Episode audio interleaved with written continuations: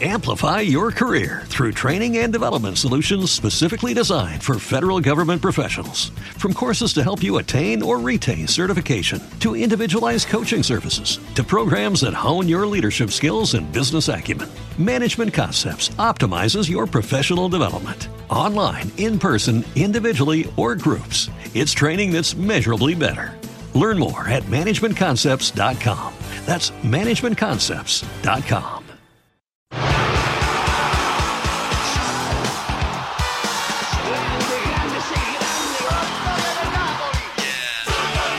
Vamos, vamos, que llega la pelota a la cancha, nos gusta mucho el fútbol y la política. Hemos, yo todavía estoy un poco respirando profundamente de lo contado Sí. por la OEA, lo vamos a dejar ahí cocinar porque vamos a seguir semana a semana recordando el audio que hemos pasado de ese responsable de las misiones electorales de la OEA respecto a la imposibilidad de que exista fraude, dado que es complejísimo, sumamente difícil, debe haber un montón de complicidades y un ejército, dijo, de gente cambiando los resultados, así que bueno. el- Estamos intentando comunicarnos de vuelta con Cierto la OEA, es. pero casualmente Ya no nos atiende, ¿no? Claro, ¿no? ya no nos atienden, no quieren recordar lo que hace muy poco nos dijeron. Claro, eso es que es muy buen dato el que, el que nos plantea Leandro, porque es que hemos intentado esta semana, después de las elecciones, volver a llamar. Abraham Verduga ha insistido constantemente, pero ya no nos atendían el teléfono, pues seguramente no querrían repetir exactamente lo mismo que nos dijeron hace dos semanas. Nos vamos a entrar al mundo maravilloso del fútbol y la política. Estamos esperando que eh, dentro de poco, más pronto que tarde, aparezca por aquí José Luis Rodríguez eh, Zapatero, que ya nos ha prometido que está, está en camino, está llegando a los estudios de AM750. Me dicen que sí, no, no sé lo que hay ahí. Hay mucho ruido, creo que sí, está llegando. Bueno, y vamos a hablar de fútbol y política también. Queremos hablar de fútbol y política de Juan Pablo Sorín. Lean, ¿qué nos dice de Sorín? Hoy es difícil hablar de política argentina, pero hay cositas, ¿no? Así es, Alfredo, estamos hablando de Juan Pablo Sorín. Es, a ver, quizás eh, el capitán de la última gran selección argentina eh, de 2006, en la selección de eh, José Peckerman, una selección que jugaba muy bien, entre, los entre algunos referentes eh, estaban Juan Román Riquelme, Messi, Tevez, un equipazo tenía esa selección argentina y él era el capitán. Te cuento que nació Lateral izquierdo, ¿no? lateral izquierdo de gran cabezazo, Pelo eh, largo. pelo largo, ahora tiene mucha barba. ¿Ah, sí? sí, sí, sí, es gran, eh, su look es muy reconocido. Recordemos, bueno, que él nació futbolísticamente en el Club Argentino Juniors, donde también nacieron jugadores como Diego Maradona, como Juan Román Riquelme, pero rápidamente se fue a River Plate, donde explotó y donde luego se fue a jugar a Europa, donde tuvo una carrera muy prolífica. eh, ha el jugado, Barça. ha jugado en la Lazio, en la mejor Lazio, y después Ah, jugó pasó en la Lazio. Exacto, jugó en la Lazio, ganó la Liga del 99-2000 y luego pasó al Barcelona, un Barcelona pre-Guardiola, pero un Barcelona que ya se estaba gestando ahí un, un gran equipo. Recordemos, Alfredo, que bueno, su vínculo con la política nace de muy joven. Te cuento que en los años 90 Sorín había experimentado también hacer radio. Tenía un Hace pro- radio también. Exactamente, tenía un programa en una radio alternativa donde hablaba de literatura, donde hablaba de poesía, donde hablaba de política también en los años 90, unos años muy complicados a nivel político, sobre todo de un gran, gran nivel de descreimiento hacia la clase política en Argentina. Bueno, de hecho, Sorín en ese entonces eh, decía abiertamente que para él el gobierno de Carlos Menem había perjudicado extraordinariamente al país en sus años de mandato. eh, resaltando que había indultado a los, a los asesinos de la última eh, dictadura cívico-militar. También en su momento tuvo críticas para el gobierno de Eduardo Udualde y en el año 2002 decía que le dolía muchísimo ver a su país de rodillas. Año 2002, año del Mundial Corea-Japón. ¿Él donde- jugó? Exacto, donde Argentina fue, en la Argentina de Marcelo Bielsa fue como candidato absoluto en un año muy difícil en lo social, en lo político para Argentina. La selección quiso darle una alegría a los argentinos eh, a nivel futbolístico. ¿Quién y era esa selección, Leán? Teníamos a Batistuta, teníamos a Crespo. Ah, Hernán teníamos- Crespo, claro, los dos puntas. Teníamos a Bielsa dirigiendo, a Juan Sebastián Verón, a Sorín. A la Brujita Verón, me acuerdo, claro. El Exacto. ratón Ayala. El ratón abajo. Ayala.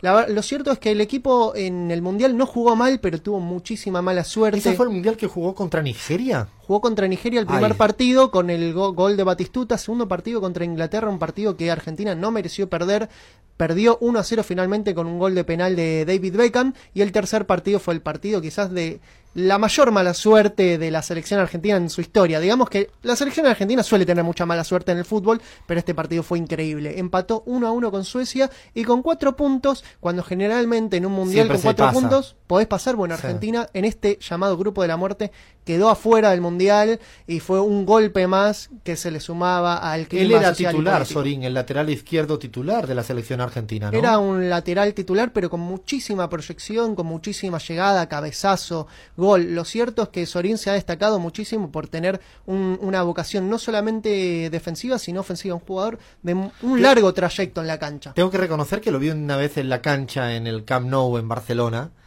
y de casualidad estas veces que te toca justamente en el lateral donde estaba Sorín subiendo y bajando permanentemente y además era muy reconocible como tú bien dices Sí. porque el pelo ese tan largo un jugador así como importante pasó rapidito por el Barça pero dejó un buen sabor de boca el tiempo que estuvo en Barcelona un incansable jugador, muchísimo sacrificio y bueno, también ese rol que cumplía en la cancha se puede ver a nivel social y político porque es un jugador que se expresa eh, a través de múltiples causas sociales que a él lo, lo interpelan y él se involucra abiertamente. Entre ellas, por ejemplo, eh, se mostró muy activo en el apoyo a la profesionalización del fútbol femenino. ah también Exactamente, que llevó adelante la futbolista, la futbolista Macarena Sánchez, a que quien la tuvimos tuvimos aquí en la pizarra, pizarra. cierto. Sorín se ha pronunciado a favor de esa, de esa profesionalización, fe- felicitando la lucha de las jugadoras de fútbol femenino. También lo ha hecho, ah, se ha manifestado en contra del cierre de los bachilleres nocturnos que llevó adelante el gobierno de la ciudad de Buenos Aires, de ¿Por qué? Horacio ¿Cómo- Rodríguez ¿Qué es Larreta. exactamente eso? Yo no lo conozco ese tema. Bueno, eh, básicamente se habían cerrado una, eh, las, las escuelas nocturnas que les pedi- eh, permitían a mucha gente acceder a estudiar. Terminar el secundario. De hecho, él, eh, el propio Juan Pablo Sorín, terminó su, eh, la escuela secundaria a través de la nocturna y él, bueno, realmente interpelado, tuiteó hace muy poco, terminé secundario de noche y soy muy agradecido. Entre laburantes mayores que soñaban recibirse y profes que se rompían para enseñar, yo, privilegiado que entrenaba de día y estudiaba en el Manuel Belgrano, claro, los primeros años fueron de mañana en el Avellaneda, las dos escuelas públicas. O sea, defiende la escuela pública por encima- defensor de la escuela pública y defensor de esta herramienta que tienen eh, los trabajadores para terminar el secundario, que es la escuela nocturna.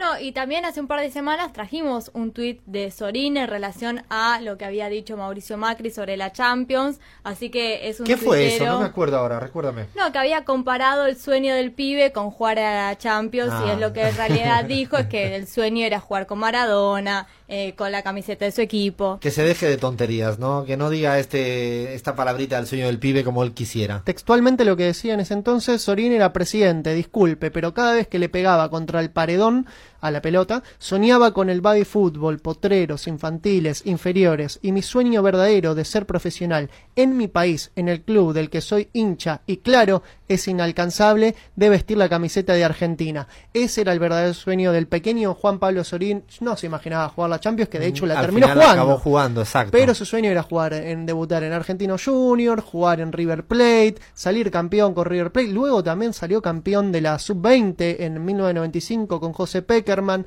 Digo, ha tenido grandes logros a lo largo de su carrera Juan Pablo Sorín, pero su sueño, la verdad que la Champions League si se jugaba bien y si no, lo mismo. También Juan Pablo Sorín se ha mostrado muy cercano a un eh, club eh, de fútbol de Ecuador, un club muy particular que se llama Mushuk Runa. ¿Cómo? Ese no lo escuché nunca. Mushuk Runa es un equipo que está eh, ha sido fundado como por, a través de una comunidad indígena, un, Ah, es un está club bueno. comunitario, es un club comunitario de la comunidad indígena en Ecuador y él eh, atravesado por esta por esta cuestión del- de las causas de los pueblos indígenas en toda Latinoamérica eh, apareció en un acto público en el Mushuk Runa en un estreno de una camiseta de la camiseta de la nueva camiseta del club y apoyó esta causa se puso se calzó la camiseta se calzó el poncho eh, típico ecuatoriano y apoyó abiertamente la causa del Mushuk Runa que vamos a hablar en alguna otra Ay, me, me oportunidad dan ganas de conocer muchísimo más de ese equipo ecuatoriano. El Abraham Verduga siempre habla de su equipo, el Barcelona Guayaquil y no nos quiere hablar nada o de del Emelec también habla Rafael Correa. Claro, exactamente. Lo tenemos invisibilizado a ese equipo que ya me dieron ganas de conocer muchísimo más. Y por último, también Alfredo quería mencionar que es un eh, está eh, Sorín está muy comprometido también con la causa del medio ambiente, el cambio climático. Se ha pronunciado eh, a- en contra del, del exceso de plásticos en, en el mundo, a favor de la protección del medio ambiente, del reciclaje. Lo cierto es que Sorín es un jugador que como en la cancha Todo terreno, ¿no? todo terreno, desde, desde Fútbol la total. delantera, fútbol total, la verdad es que, y sobre todo se nota mucho los principios que le inculcó su gran maestro que es José Peckerman, ¿Ah, un sí? formador no solamente de jugadores, sino de seres humanos, se nota mucho que José Peckerman lo haya elegido dos veces como capitán de fútbol, tanto en la selección sub-20 de 1995 como en, la, eh, en el Mundial de Alemania 2006, que injustamente Argentina terminó eliminado por Alemania. Y ahora que está haciendo eh, Pablo eh, Sorín, Juan Pablo Sorín, es, está- este comentarista de fútbol, creo, algo así, ¿no? Actualmente Sorín eh, mecha sí, estas intervenciones políticas, estas participaciones políticas y sociales con su participación como comentarista y periodista en, en los medios, en los medios de comunicación Claro, argentinos. es un jugador- de hecho es un jugador a mí que en la cancha la verdad que me agradaba mucho. Desconocía mucho el lado político de él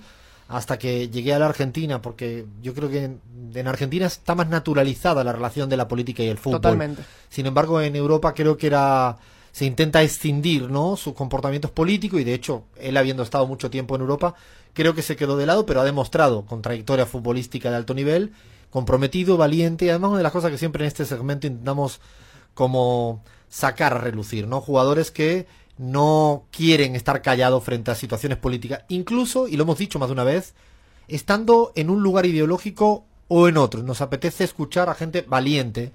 Obviamente tenemos nuestras afinidades, pero Hemos escuchado de todo en de esta todo. sección. Hemos pasado por Chilabert, por y- Tino Asprilla. por Asprilla y por tantos otros, ¿no? De jugadores de fútbol con posicionamientos conservadores de derecha, claramente. Ibas a decir algo, ¿no, Jair? Sí, dos cosas muy breves. Una, Sorín, gran ídolo de mi infancia, y me atrevo a preguntar si podría ser el Roberto Carlos argentino por su posición en el campo de estilo, juego. ¿no? Eh, Era un poco un estilo así, y ¿no? vuelta, Quizá con lateral. menos pegada de gol, ¿no? Más, Total, más menos de recorrido, libre. pero menos pegadas. Total. Y después otro dato de color es que Juan Pablo Sorín es hijo de Jaime Sorín, quien fuera decano de la Facultad de Arquitectura y Diseño de la UBA, que es un dato interesante también para entender el nicho politizado del que viene Juan Pablo. Esto, su, su padre fue una de las principales autoridades de la Universidad de Buenos Aires. Vecino tuyo del barrio La Paternal, Juan Pablo Vecino Sorín. mío. Ah, interesante ese dato. Es decir, que él venía de familia así, no sé si politizada, pero con un cierto aura intelectual. Oye, que además siempre que uno ve a, a Sorín,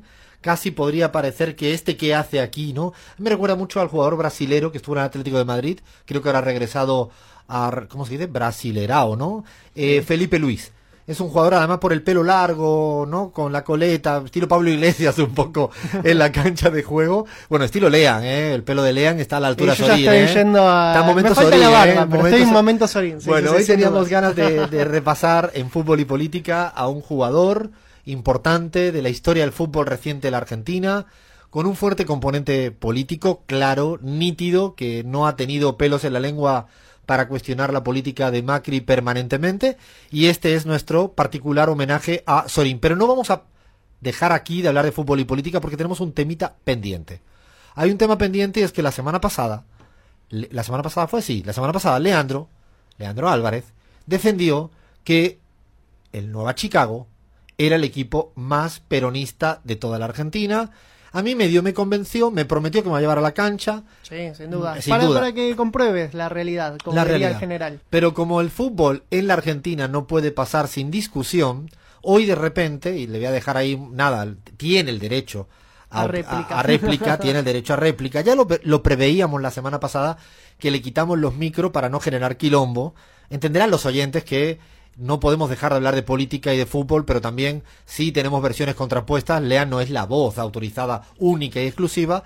Tenemos nuestro Jair Sibel que dice que, que no, que no es Nueva Chicago el equipo más peronista de toda la Argentina. A ver, todo tuyo. No, no, quería abonar un poco a la polémica, ya que vi que desde, desde este interesante púlpito se aseguró con tanta vehemencia que Chicago era el equipo más peronista y con muchos argumentos, es verdad, no los deslegitimo, pero quería traer sobre el tapete que el Club Atlético Atlanta es un equipo con un profundo origen popular y en donde también se realizó el acto en donde eh, los montoneros recibieron a Cámpora en el 73, un acto muy simbólico con la vuelta del peronismo a la Argentina e incluso el equipo de mi barrio, Argentinos Juniors, también tiene una gran tradición de fútbol y política. De hecho, su primer nombre fue Mártires de Chicago. Eh, así que bueno. ¿Mártires de Chicago? Se Mártires llamaba? de Chicago era el nombre original de Argentinos Juniors. Ese sí, no estoy. A ver si voy a patinar, creo que no. Ese es el equipo de Alberto Fernández, Es el ¿no? equipo de Alberto Fernández. Así sí, es, sí. el equipo del, del candidato a presidente Alberto Fernández. ¿Y, ese, ¿Y tú dices que tu equipo es más peronista que el de este? Y Es sé, difícil eh, sostenerlo. Es, difícil sostenerlo, pero vengo a poner en cuestión la hegemonía absoluta de Chicago. Creo que Boca también tiene una historia Bueno, eh, yo- de relación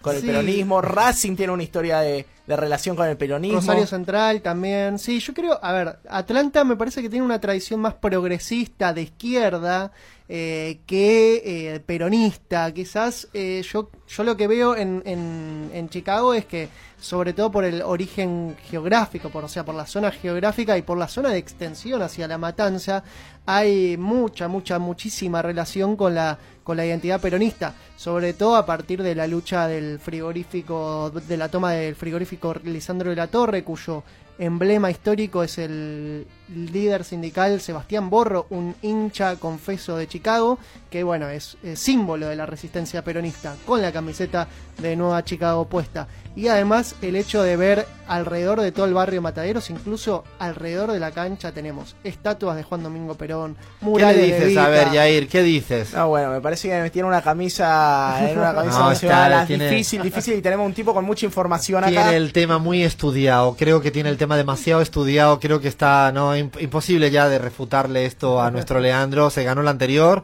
Bueno, hasta aquí fútbol y política porque si no nos vamos a extender y extender y extender. Podríamos estar hablando y aquí cada quien tiene su opinión, le pedimos a los oyentes que digan, a ver si lleva razón Lean, de Ahí va. que Vamos a Nueva. Chicago es el equipo más peronista. Y también díganos desde Bolivia, desde Ecuador, por ejemplo, ¿cuál es el equipo más correísta ¿O en el Ecuador? Yo creo que sé cuál es. también? Yo creo que en- es el Aucas. El Aucas, que es el- la zona sur de Quito, es un equipo muy pintoresco. Algún día tenemos que dedicarle a un fútbol y política. O si no, en el Ecuador, ¿quién sería? El Bolívar, ¿no? Dice el... El Bolívar de Bolivia, Evo es del Bolívar, ¿no? Lo compara ¿Puedo, mucho puedo- con Boca. puedo contar una confidencia ya que estamos? Vamos. Bueno, la última, ¿no? El sábado tuve la suerte de poder acompañar a Leo, ¿no? En el Chapare. Y hablamos de fútbol, porque es lo que le divierte también. Y entonces le preguntaban qué, qué equipo era el suyo, no sé qué.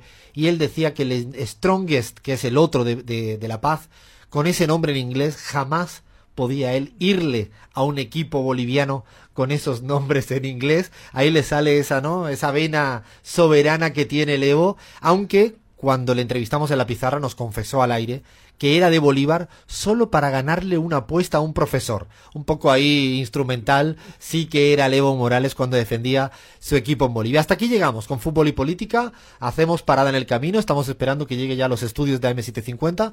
José Luis Rodríguez Zapatero. Dale play. Amplify your career through training and development solutions specifically designed for federal government professionals. From courses to help you attain or retain certification, to individualized coaching services, to programs that hone your leadership skills and business acumen, Management Concepts optimizes your professional development. Online, in person, individually, or groups, it's training that's measurably better. Learn more at managementconcepts.com. That's managementconcepts.com.